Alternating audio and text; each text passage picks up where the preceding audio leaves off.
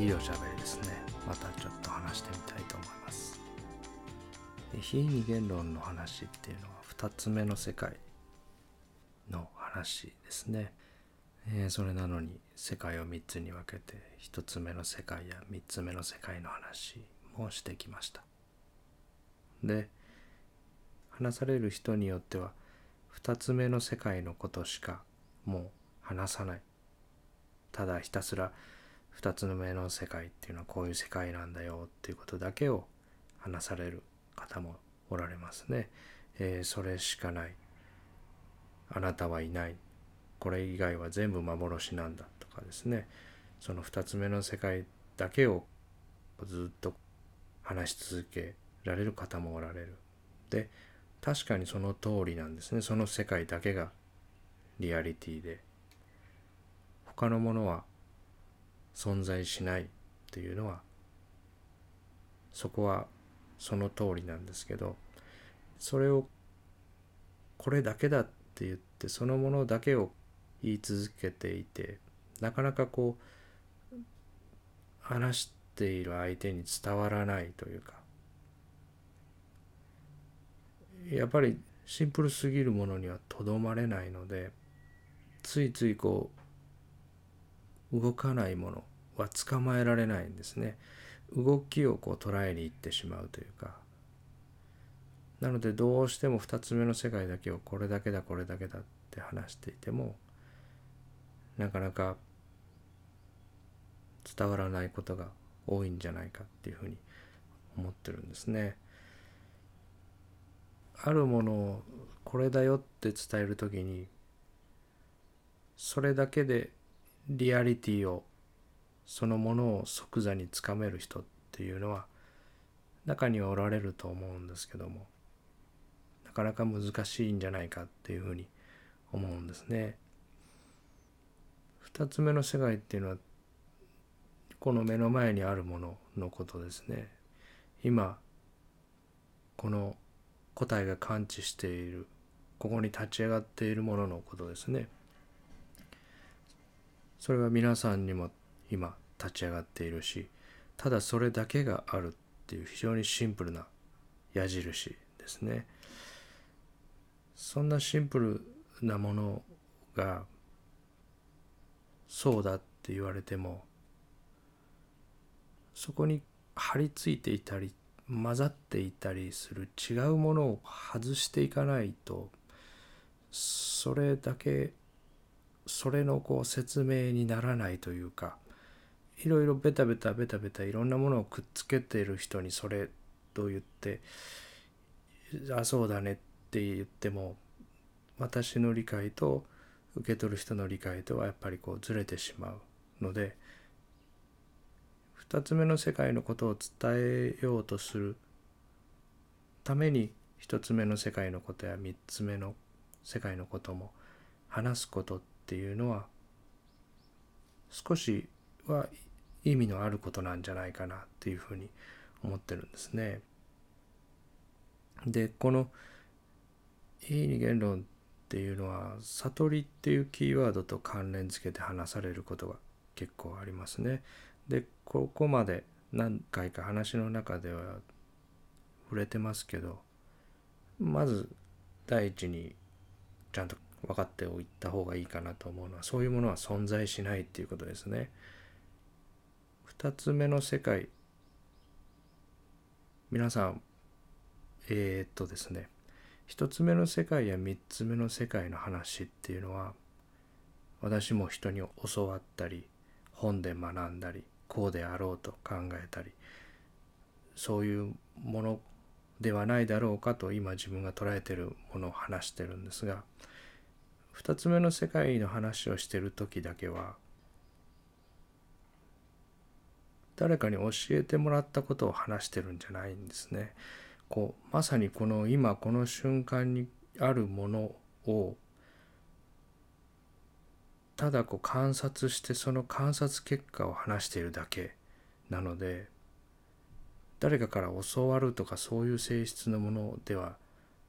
ないんですね。そのことを話してる時だけは今にいて今ここにあるもののあこうなってるっていうふうに話しているそこの、えー、ところそれだけはリアリティで皆さんお一人お一人が確かめていかれたらそれがその方のリアリティだと思うんですね。でそのこの今立ち上がっているものですねこの2つ目の世界に組織とか社会とか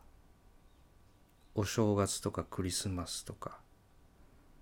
そういうものは存在しないですね。人格とか私とか人生とか同じカテゴリーですね。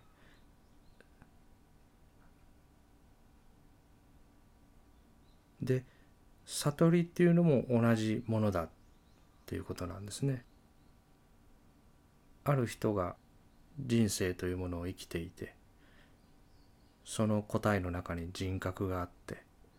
それがある時に悟って悟りという状態に変化するっていう時間の流れの中で人格というものが存在するというフィクションですね。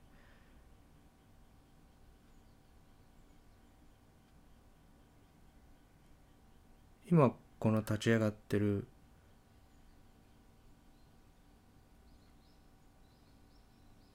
体に服が触れている感覚表面だけでその裏の情報のない見えているものの世界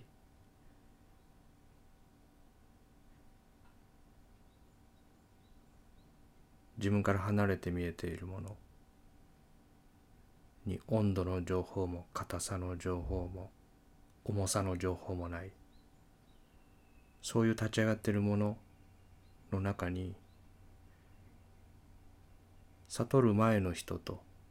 悟った後の人みたいなそんな経験を持ち運べるような連続体は存在しないですね。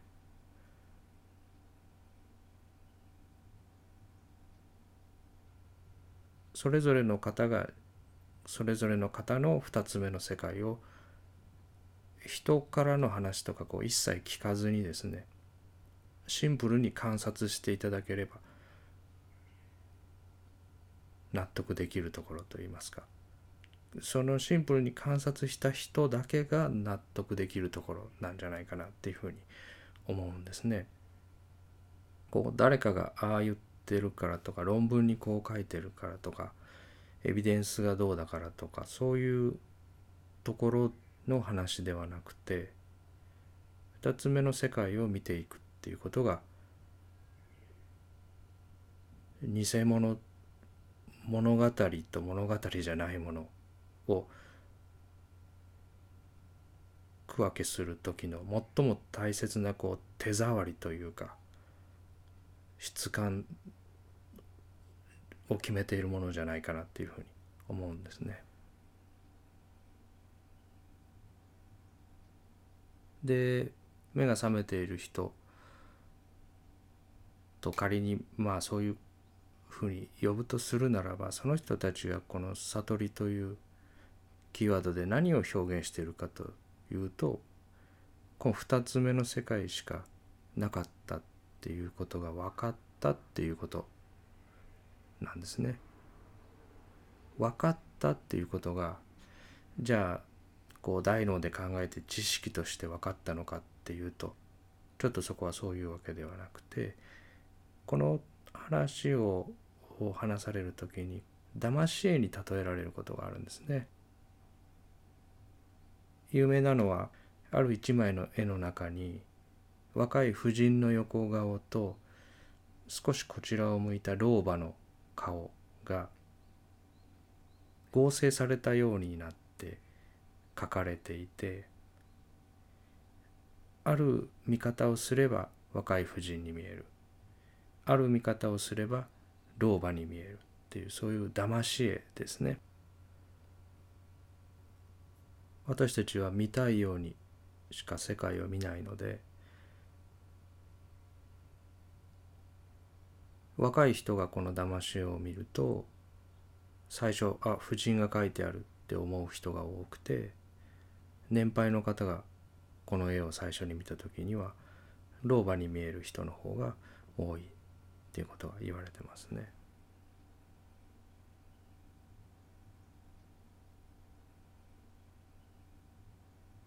その騙し絵でずっと何回見ても若い婦人にしか見えなかった。騙し絵が。あるきっかけでこうあっと気づいた時に老婆に見え出すって言いますかね。そのあっと気づく瞬間を悟りという言葉に置き換えてるだけに過ぎないっていうようなことを言われていてでだったら2つ目の世界しか存在しない。だからこれしかないんだ。これだけなんだ。それだけなんだ。って言い続けるっていうのは若い婦人にしか見えない人に老婆なんだ老婆なんだって言い続けてるようなものだと思うんですね。でもこう騙し絵なのであればその若い婦人の絵を一緒に見ながら耳のところが老婆の目で顎のところが老婆の大きな鼻になっていて首のリボンのところは老婆の口になるんだよっていうふうに丁寧に説明していけば中には気づける人もおられるんじゃないかっていうふうに思うんですね。なのでこの非二元論の話なのに一つ目は三つ目の世界の話をするっていうのは伝えたいもの指してるものは二つ目の世界なんだけどそれとは違うところを説明することで二つ目の世界の輪郭が逆に浮かび上がるっていうそういう側面もあるんじゃないかなっていうふうに思うんですね。で今日は一つ目の世界の話をしますって言ったところでやっぱり言葉を使って話す以上分離させて性的になった部品を使って話すことになるのでその瞬間にそれは3つ目の世界にならざるを得ないんですね。だから前回寄生虫の話とかしましたけども寄生っていうのも人間の都合によるラベリングなんですね。えー、規制っていうのは大きく分けてホストも規制する側も両方にメリットがある。総理強制と片側だけにメリットがある。そういう変理強制2種類に分けられる。って言われていて片側だけに利益があるものそしてホストにデメリットがあるものを規制というふうにラベリングしてるんですけど寄り添って共にあることが両方にメリットがあるのか片側にしかメリットがないのかみたいなのは今の時代の知識の中で人間が勝手にラベリングしてるだけですね。時代が変わってこれからさまざまなことが研究されてもっといろんな相互作用が見えてくれば自分たちが今変理共生だと思っている共存関係が実は相理共生になっていたっていうことが後々にわかるなんてことは十分に考えられることで共生共に生きるということはそれはまさにティクナット・ハンさんのおっしゃってるインタービーイングに他ならなくてその共存形態の一部を勝手にパラサイトしてるとか寄生してるとかそういうこう人間の都合で読んでるだけですね。私たち、えー、ビフィズス菌とか乳酸菌とか健康にいいと呼ばれる細菌をちょっと高くてもお金出して買って飲みますけど乳酸菌が自分の腸内に住み着くことを寄生とは呼ばないですね。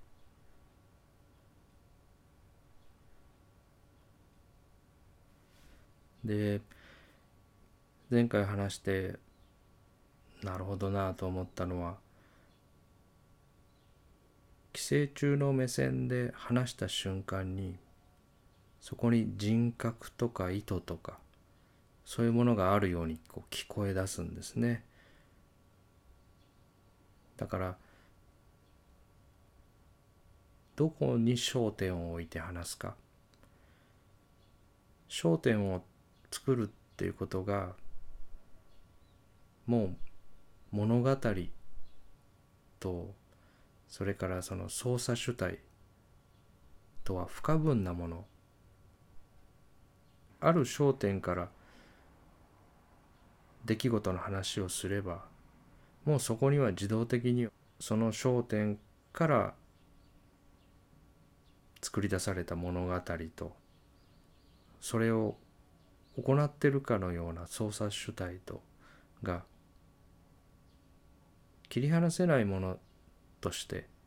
生み出されるものなんだっていうのは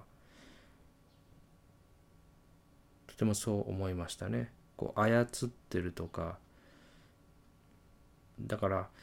何目線で話すのかっていうのがもうそれが即物語のスタートになってるっていうことなんですね。本来何かを意図しているようなものは存在せず無数の無目的な試行錯誤の結果淘汰の圧力の中でたまたまそういう生物の形態が一時的に数を増やしているだけなのにまるでその生き物がそういうふうにこう進化したとか、えー、選んでるかのような話に、まあ、ならざるを得ないというかそういうことなんだなっていうのは思いましたね。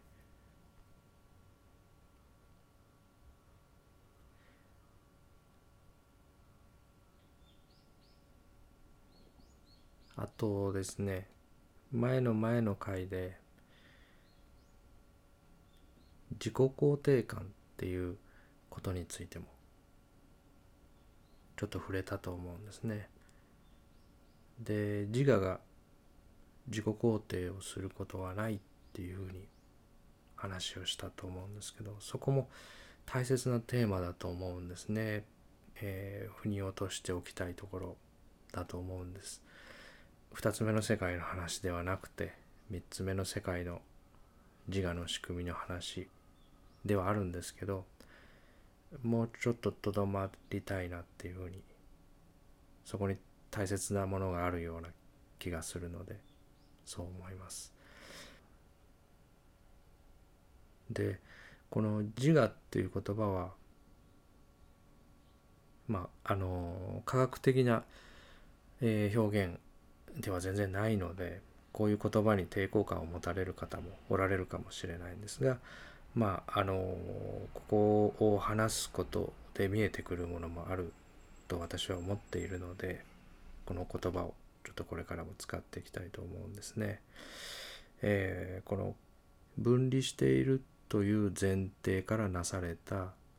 大脳の連合やの演算の結果っていうものはある一定の傾向癖があって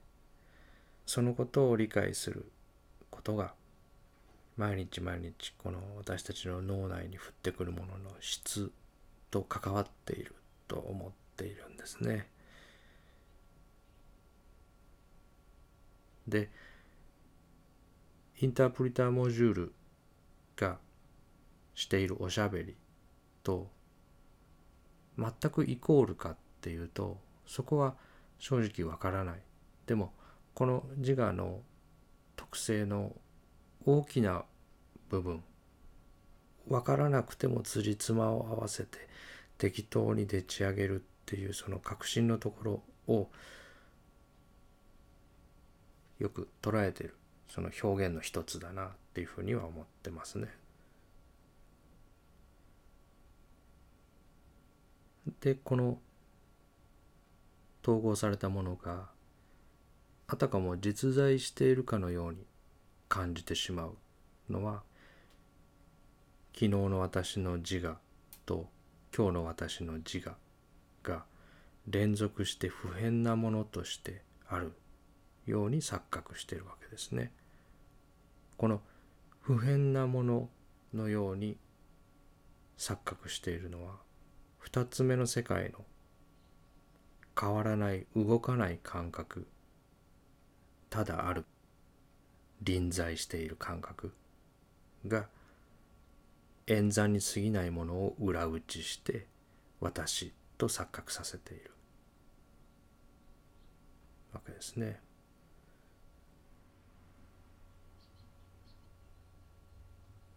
でなぜちょっと話は離れてしまいましたけどそのなぜ自我が自分のことを好きになることはないのかっていう今日のテーマに戻るとえー、っとまずその時何を話したかっていうと本当の他者寛容が物語の世界の中にはないっていうことを話そうとした回だったんですね。で他者とは自分が自分の3つ目の世界の中で作り出した鏡に映った自分のようなものですね。他者寛容っていうのは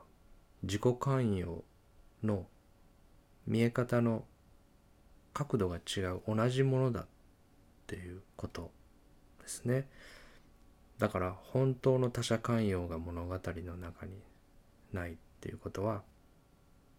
本当の自己寛容も物語の中にはないっていうことですね。物語の中自我の世界ですね。本当の自己寛容が自我の世界の中にはないっていうことそこはやっぱりとても大事なテーマだと思うんですね。自己肯定感が大切だっていうことを最近特に言われていてまさにその通りだと思うんですね。自己肯定感が低いと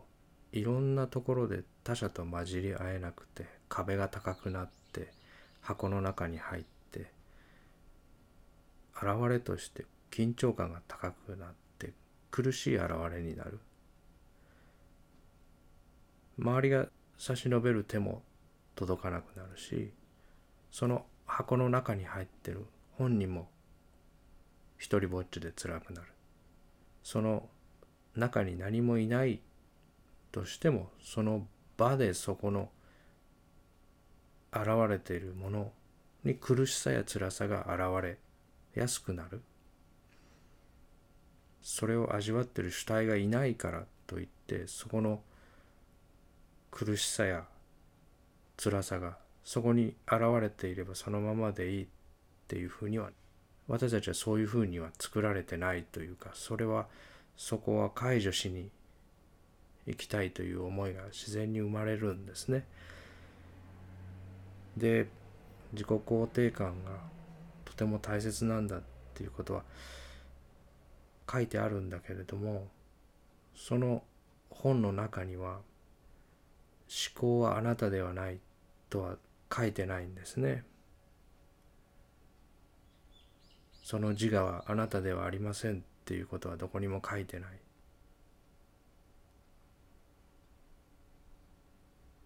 だから私たちは次々と自分の脳内に降ってくる。最終的には他人や自分を傷つけることになる。この思考ですね。降ってくるものが何なのかということを誰からも教わらずに育つですね。で世界を3つに分けた時3つの世界の中に私は2人いるって言ってきました。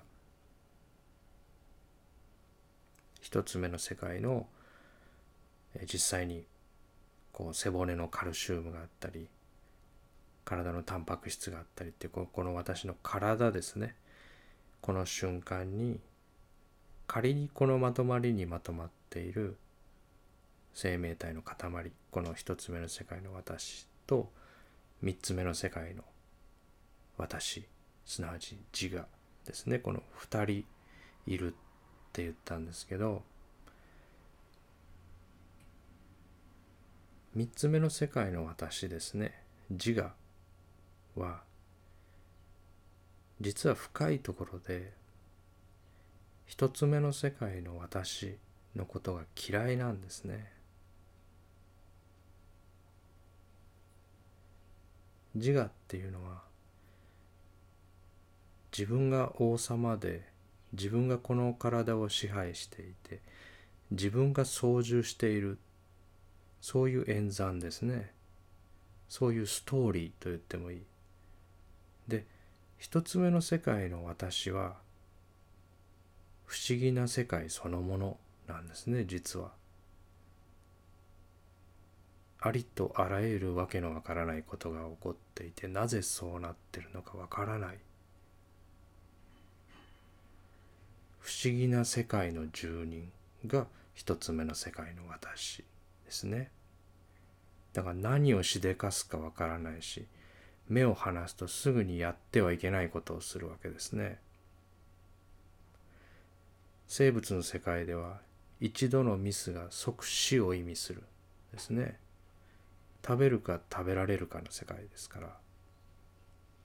何が起きてるのか全く分かってない世界の中でおもちゃのハンドルと知らずに必死で生き残ろうとして運転してるのが自我ですからそれは一つ目の世界の私は目を離せないんですね。自我にとって一つ目の世界の私っていうのは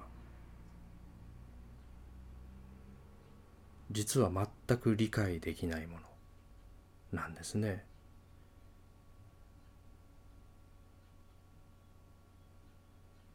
三つ目の世界の私はああ美味しそうだなと思って綺麗なケーキと果物だなと思ってショートケーキを食べただけなのに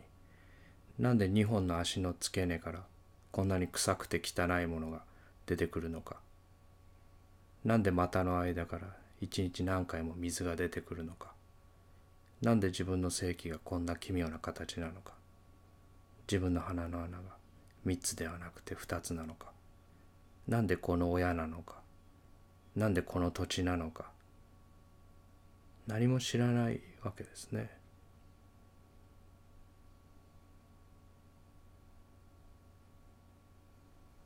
で神社に行ってあれくれこれくれっていうふうに希望を言って今の中にあれとこれが足りないって言って2つ目の世界に文句を言ってるわけですね。そのあれとこれが本当に幸せを運んでくるのかっていうことも実は分かってないわけですね。で分からないと不安でしょうがないのであらゆる手で嘘でもいいから理由を作り出して安心しようとするわけですね。適当な原因に飛びついて分かっていることにごまかしているけれども実はなぜ今この2つ目の世界がこの映像この音この触れた感覚になっているのか全く分かっていないわけですね。みんな分かり合いましょう。受け入れましょう。許しましょう。というこういう耳障りのいいメッセージがたくさん溢れてますね。そのこと自体は素晴らしいメッセージですけど分かり合う受け入れる許すっていうためにはその対象物がどんなものか先に分かってないとダメですね。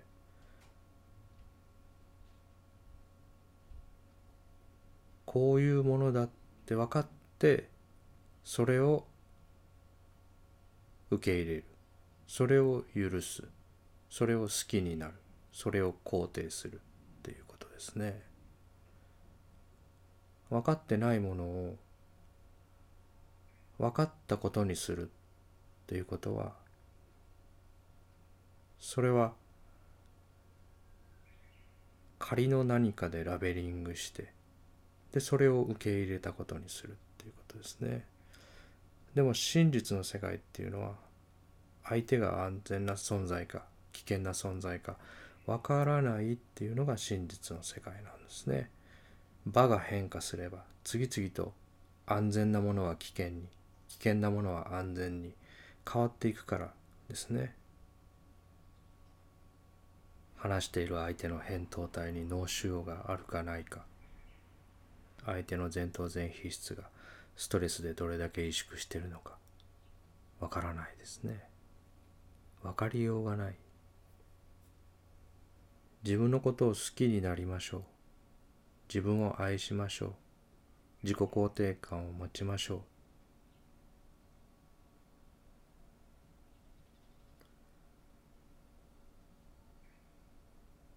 自我の機能っていうのは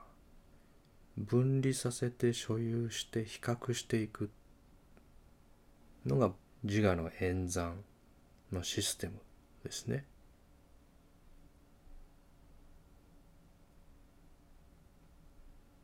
無条件の自己肯定感を持ちましょう。っていうことはどういうことかっていうと無差別の自己肯定感を持ちましょうっていうことですね。無条件っていうことは言葉を変えれば無差別無分別っていうことですね。無分別とは何かっていうと分離させず所有せず比較しないことを無分別と呼ぶわけですね。それは自我の真逆の動きですね。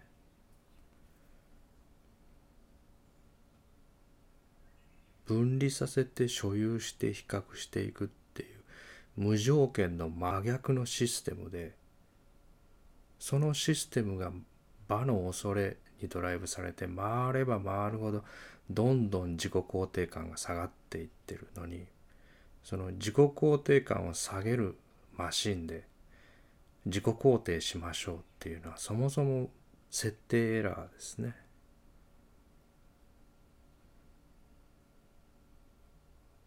自己肯定感と自我の大きさっていうのは反比例している。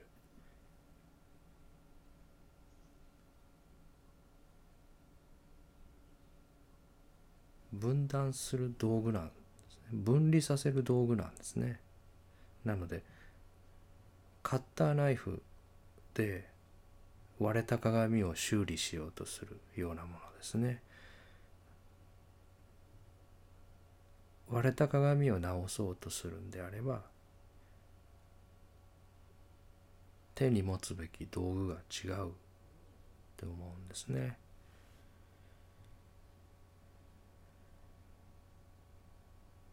自我っていうのはそのベースが防衛プログラムっていうことからは逃れられない。三つ目の世界の私が気楽になることはないですね。リラックスっていうのは私がいない度合いのこと。線を引いて分けてどっちが安全かを計算する機械っていうことは安全が低い方があるっていう前提ですね危険な方が存在するという前提の演算ですねそもそも。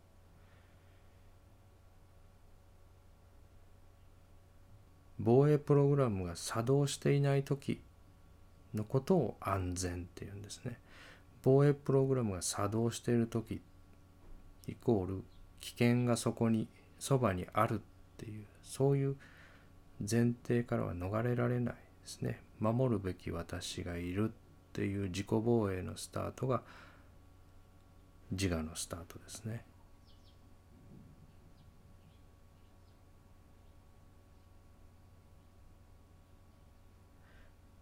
そもそも奇跡を37兆回繰り返して存在しておきながらそこに降ってきているおしゃべりが不安まみれっていう矛盾ですね。だから自力の世界はどこまで行ってもその焦点から作り出された物語ですね。それはすなわち分かっていないものに偽りの解釈をつけて作り出されているごまかしに過ぎないですね。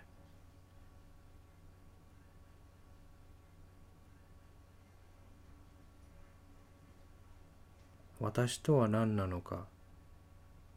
を考えたいって言ってきました。私とは何なのかを学ぶっていうことは私というものを理解していくっていうことですね。理解するっていうことはああそうかこういう生き物がいるんだこういう神経のシステムになってるんだっていうふうに分かった分かったっていうふうに知識を増やしていくっていうことではなくてあ分かってないんだ分からないんだと理解していくっていうことですね。私とは何なのかを学ぶということは自我には一つ目の世界の私は分からないということを学んでいくっていうことなんですね。